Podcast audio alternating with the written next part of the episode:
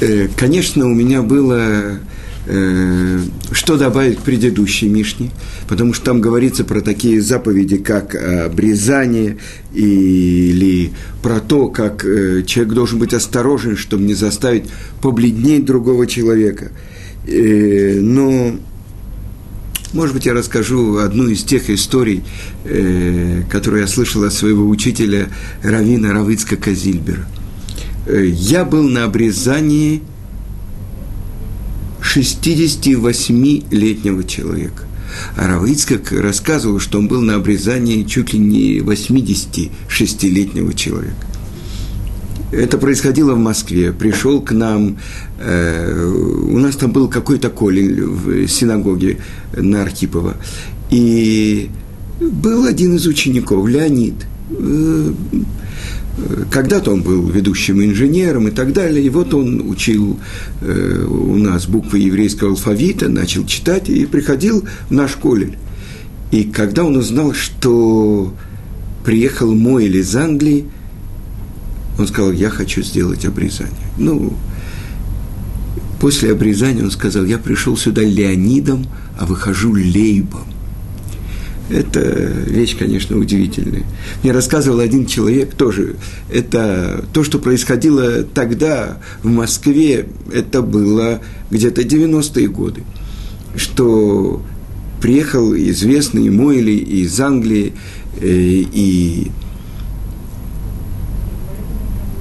несколько человек из Ешивы должны были сделать обрезание в Москве, в центре, э, там, где на улице Чайковского был у нас Бейт Мидраш.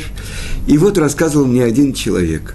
Он ехал на, э, с нашим водителем где-то по центру Москвы, где-то от Курского вокзала в сторону э, колхозной площади.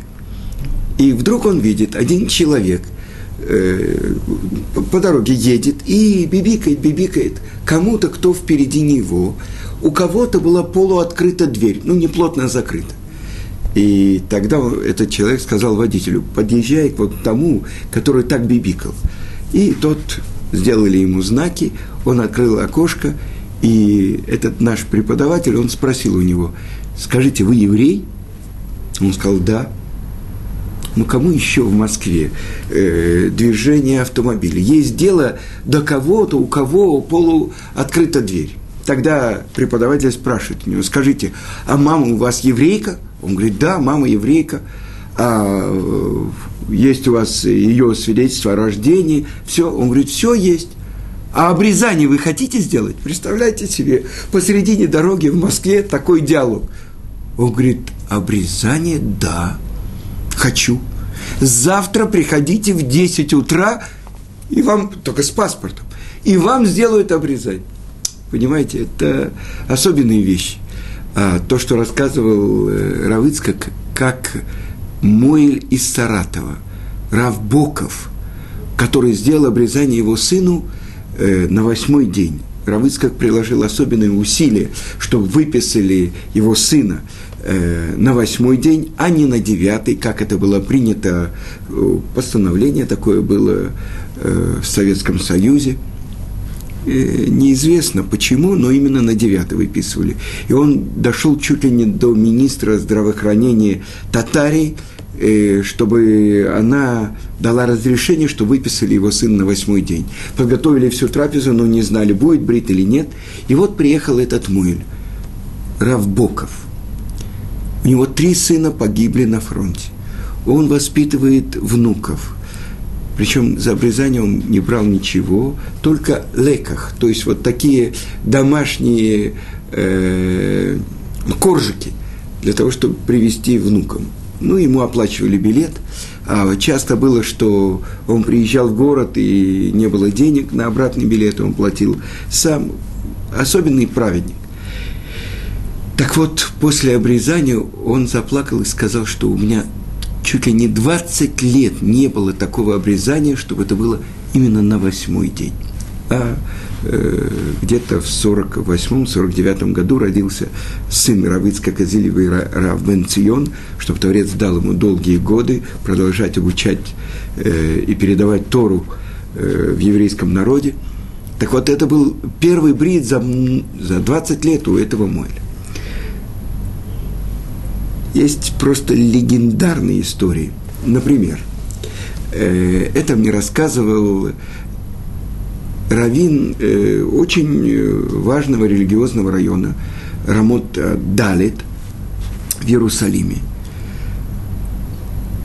Я не хочу соединять две истории, потому что одна история рассказывает, что как-то на обрезание пришел Равицкак без шляпы и без кипы. Равин, без шляпы, ну понятно, но без кипы. И он сказал, ну что, начинаем, начинаем. Равицкак, вы хотите кипу? Да, да, дайте мне, пожалуйста, кипу. Что случилось? Он, ждали его часа полтора. Он ехал на обрезание, но там была пробка, авария или что-то. И ехал человек молодой на мотоцикле. Равыцкак попросил его, чтобы он его повез в ту сторону. А когда он сел, слетела шляпа и слетела кипа. И когда он пришел, он пришел на брит, но уже без... Э, так вот, это было в другой раз, это не та же самая история. И рассказывал это Рафукс, который э, большой еврейский мудрец, э, глава еврейского суда – и он по совместительству Муэль. Так вот, э, это происходило тоже, Равыц как э, опаздывал, и семья новоприбывших, Алимов, ждала его в синагоге, и наконец-то он пришел, но Рафукс, который э, очень большой знаток еврейского закона, он сказал, я не буду делать обрезание. Что такое? Была шкия. И он рассказывал, что сделал Равыцкак. Он стукнул по столу и говорит, я говорю вам, делайте обрезание. Вы знаете, от кого я получил удостоверение Равина? От Равмойши Файнштейна. Я говорю, делайте обрезание. Солнце не зашло. Ну, он услышал, он сделал. И когда он сделал обрезание, он увидел, как лучи солнца пробились сквозь тучи. Э, это реальный человек и реальная история.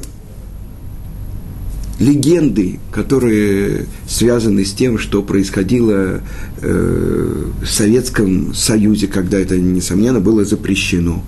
И одна история про самые страшные 30-е годы, когда нужно было делать обрезание офицеру погранзаставы. И как-то на погранзаставу может появиться какой-то Мойль, а с другой стороны он хотел, и он договорился с Мойлем, что он перейдет, будет попытка перехода границ. И тогда начальник погранзаставы его арестовал и посадил его в тюрьму. И из тюрьмы он его привез к себе домой, сделал обрезание, а потом он его отпустил. Но представляете, на что должен был идти этот Мойль? И это не один случай, не другой. Еще одна история, которая рассказывается, э, то, что я слышал неоднократно Травыцкака, он знал человека, который где-то в конце 20-х, в начале 30-х э, был офицером КГБ. Э, тогда это называлось НКВД. И родился у него сын, мать еврейка, жена его. И они договорились, он уедет в командировку на две недели – а за это время она сделает обрезание. И вот он приходит со своими двумя друзьями из дальней командировки, и что же он видит? В его доме находится Мойль, и только что произошло э, вот это обрезание. И он набрасывается на него с кулаками, ты контрреволюционер, я тебя посажу, что ты сделал моему сыну? И э, пинками, ударами вытолкнул э, этого Мойля из э, своего дома потому что он боялся этих двух своих друзей, которые видели, что с ним происходит. Но Моэль знал, а не знал этот офицер, который так э, расплатился с Моэлем за то, что он сделал обрезание его сыну, что эти два других офицера, у них в доме этот же Моэль делал обрезание их сыновьям. Вы понимаете, как эта заповедь, которая была принята еврейским народом с радостью от первого иври в мире Авраама, она хранится в еврейском народе. А здесь Тана учит нас, что тот, кто отвергает завет Авраама, нашего отца, Чем отвергает? Тем, что он не делает обрезание, либо уничтожает следы обрезания. И то, как евреи, ой, еще одну историю не могу не рассказать, э, судили 86-летнюю бабушку за то, что она сделала обрезание своему внуку.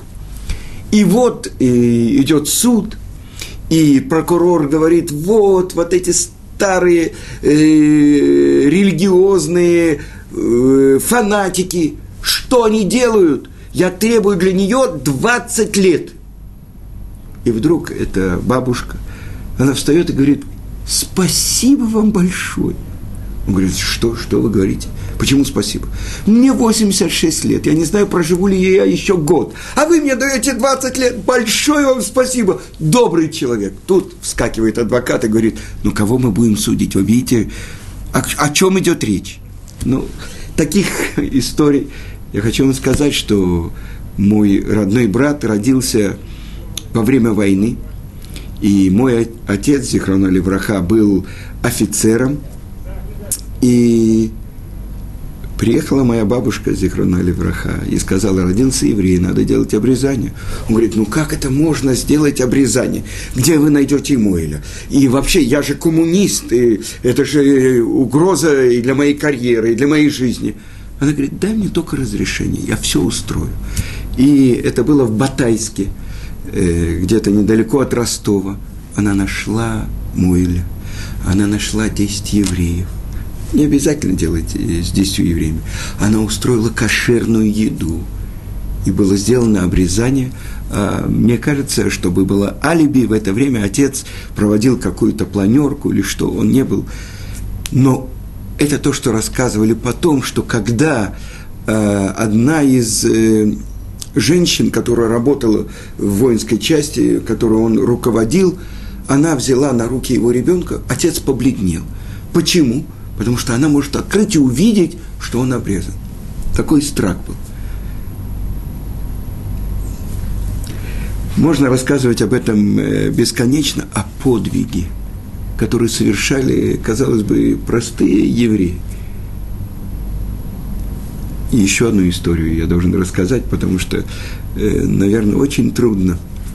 Это история, которая происходила с сыном э, руководителя Ешивы Воложина. Рава Цви Нафтали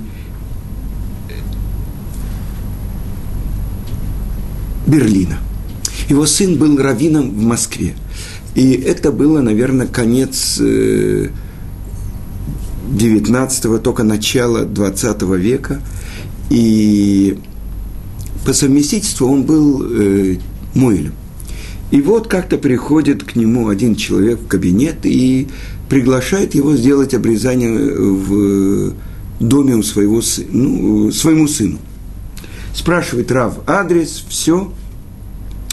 И он говорит, э, да, научите, Рав, что э, я живу в особенном районе Москвы, и не так-то часто видят там э, э, раввинов, поэтому я прошу вас приехать без э, шляпы, чтобы не очень обращали на вас внимание. Э, и э, чтобы с вами приехал э, такой-такой-то врач, хорошо. И договорились они с врачом, э, Рав Берлин и врач, и они приехали – Э, совершенно не, ну, там, где не живут религиозные евреи. Больше того, они вошли в дом. На стенах висят иконы. Проводит их хозяин дома в комнату. Они делают обрезание. Причем э, э, Рав, который делает обрезание, э, он э, на руки врача положил ребенка, сделал обрезание. И они договорились, что где-то через неделю придет отец, и этот отец подумал, что Раву надо заплатить за обрезание. Но когда он пришел, Рав сказал, нет, нет, я не беру деньги за обрезание. А для чего же меня вызвали? Я хотел узнать, почему вы решили делать обрезание своему сыну, ведь вы, судя по тому, где вы живете и что висит на ваших стенах, вы совершенно не соблюдающий еврей. Да, Раф, несомненно. Больше того, люди, которые меня окружают, если бы они узнали, что я еврей, было бы очень плохо. Дело в том, что я занимаюсь поставкой э, всяких украшений для церквей. Поэтому у меня в доме висят эти иконы, это образцы моей продукции, которую я поставляю в церкви. Почему я решил сделать обрезание моему сыну? Я вырос в религиозном доме. Мой отец, мой дедушка, они были соблюдающими евреями. Я уже отошел от всего этого. Но я хочу, чтобы мой сын, когда он вырастет – все-таки он помнил, что он еврей. И Раб Берлин, он приехал, э, э, перебрался в Иерусалим, он был раввином Иерушалайма, и он, когда доходил до этого места в Широширим, как прекрасна ты, голубка моя, возлюбленная моя. И это говорится про голубку, если она теряет э, своего мужа, своего э, голубка, она никогда не присоединяется к кому-то другому. Верность голубки. Глаза твои, как глаза голубки. Так написано в Широширим в песне песни. И когда он читал эту строчку, слезы появлялись у него на глазах. Почему? Он вспоминал эту историю. Как бы далеко еврей не отошел, он возвращается. При всем при том он поворачивает голову и смотрит, где его возлюбленный, Творец этого мира, который в песне песней Шлома Амелех назвал Шлом.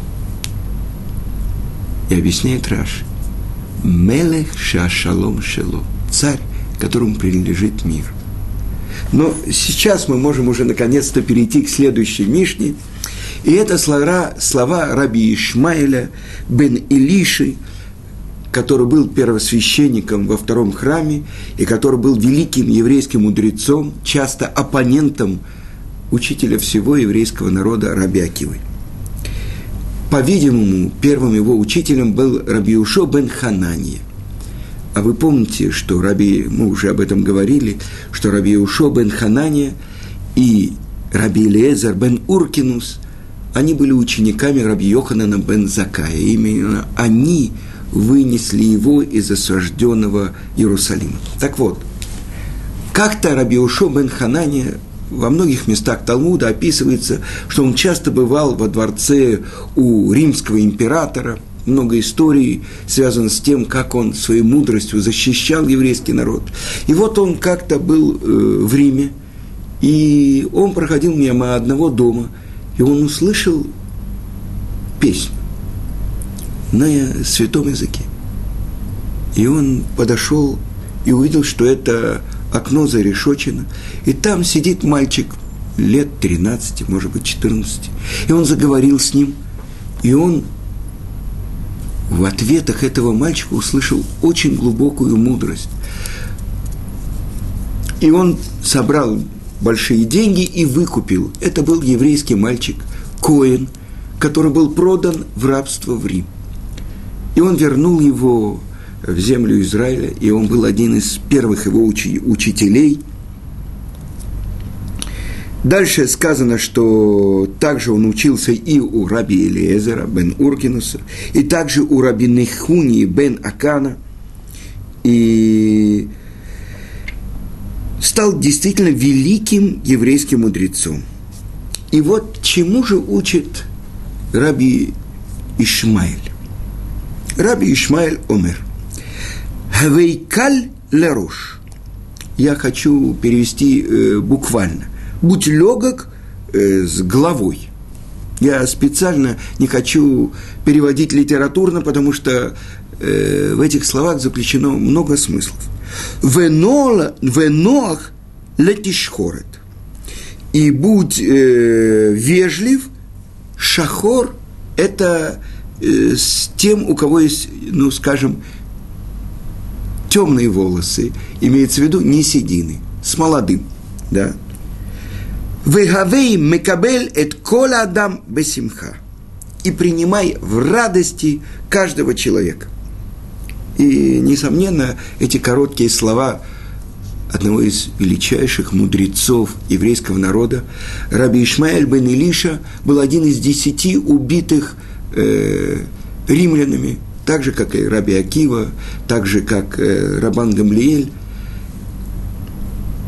потому что он был найден так же, как и его друзья, еврейские мудрецы, тем, кто может искупить грех десяти братьев, которые продали Йосефа в рабство. Это было Андриан, римский император, он посчитал, что они должны получить мучительную, страшную смерть, чтобы искупить. И сказано, что еврейские мудрецы, они попросили, и раби Ишмаэль бен Илиша, подготовившись, произнес особенное имя Творца и поднялся в духовный мир, это там, где находится паргот, занавес, и он услышал из-за этого занавеса, что этот приговор вынесен на небе, и чтобы приняли на себя это еврейские мудрецы. Потому что во многих местах Талмуда написано, что э, эти величайшие Танаим, еврейские мудрецы, они были на таком уровне, что они могли освободить себя даже из рук римских властей. Но они приняли на себя эту страшную казнь, установление с неба. Так вот, вернемся к тому, что говорит раби Ишмаэль бен Илиш. Что значит быть расторопным, быстрым перед главой? по отношению к еврейскому мудрецу, уважаемому, значительному человеку. Когда исполняешь его желание, будь расторопным, будь стремительным. Дальше сказано «Венох летишхорет» и вежлив тот, кто еще не, не получил седины. К молодому человеку ты не должен поступаться своим достоинством, и, ну, ты обязан вести с ним обходительно и вежливо. Я хочу сказать, что часто э, в наших синагогах посылают, чтобы были теми, кто ведет молитву, молодых ребят, даже тех, которым только недавно исполнилось 13 лет. И они любят это, они уважение получают. И часто немножко страдают э, общины, потому что они слишком быстро молятся. Но очень важно Э, не обидеть их и не сделать им резко замечание. Это то, что здесь, о чем говорит Раби Ишмаэль. Но что это значит и принимай любого человека в радости? Э, это то, что мы учили уже. Шамай говорит, принимай человека, человека приветливо. Что значит в радости? Любого человека, и молодого, и старого, и мудрого – и невежливого, и даже раба. В этом есть отличие. Здесь больше требуется от человека, чем просто радушно. Что значит в радости? Я хочу привести вам то, что приводит один из комментаторов, величайший еврейский мудрец, э, которого учат, когда углубленно изучают Талмуд, Маарам Шик. И он говорит, о чем говорит э, Тана, Раби Ишмаэль, о том, как человек должен преодолевать гордыню, самомнение. Потому что это одно из самых ужасных и уродливых качеств, которое вообще не, не должна быть у человека из еврейского народа. Это то, как пишет в своем послании к сыну Рамбан. И Вот что говорит Маарам Шик. Он приводит э, некоторую притчу, что в одном месте был один очень праведный царь. И его спросили однажды, через что ты получил такое величие? И он ответил, никогда я не нашел ни одного человека, который бы был меньше, чем я, в достоинствах его. Каждый человек был важен в его глазах и более велик, чем он сам. Если кто-то был молод, он говорил ему, этот молодой человек еще не совершил никаких преступлений, никаких грехов. А если он даже уже что-то сделал, он так легко может это исправить. А если он встречал пожилого человека, несомненно, этот человек сделал гораздо больше заповедей, чем я. И через это поведение люди платили ему уважением и любовью и в конце концов назначили его быть над ними царем. Потому что этот человек почитал других и не возносился над ними. Поэтому все другие почитали его. И об этом говорит Тана Кадош Раби Ишмаэль. Калле Рош. Почитай пожилых. Вынох летишь хород. И относись уважением к молодым – и через то, что человек уважает другого, он не должен бояться ни одного человека. Потому что человек, который любит другого, он в ответ получает такую же любовь. И это то, что сказано. Как лицо воды к лицу – так сердце одного человека к другому. Задается вопрос, какое лицо есть у воды? Если мы возьмем воду, наполним ею какой-то сосуд, а потом посмотрим, это принцип зеркала.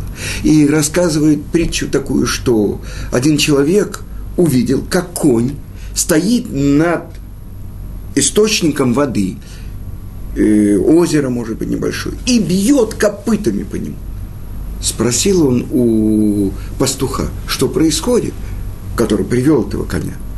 Ты понимаешь, этот конь молодой, он дурной. Он когда видит свое отражение в воде, он думает, что какой-то другой молодой конь хочет выпить его воду. И вот уже полчаса он бьет копытами, чтобы отогнать этого коня, и еще ни капли воды не выпил. И мы понимаем, что в этом заключена очень большая тайна. Если ты действительно хочешь, чтобы к тебе хорошо относились люди, прежде всего, относись хорошо к ним. Это как лицо одного человека, который отражается в воде. Ты подходишь к зеркалу, ты с мрачным выражением лица, на тебя смотрит точно такое же твое отражение. А если ты улыбаешься, не только себе. Себя-то родного ты всегда любишь. К любому другому человеку. Если в сердце твоем ты действительно к нему хорошо относишься и видишь в нем хорошие качества, несомненно, это откроет его сердце по отношению к тебе. Наши мудрецы, все что угодно можно сказать о них. Но нельзя сказать, что они не учат мудрости. И в этом самая глубокая мудрость, которую, казалось бы, так легко человеку взять и использовать. Попробуйте. Утром, когда человек встает, он говорит себе, это то, что учит нас святой Ария Кодыш. Одной из главных направленностей до молитвы – я люблю каждого из народа Израиля. Всего хорошего.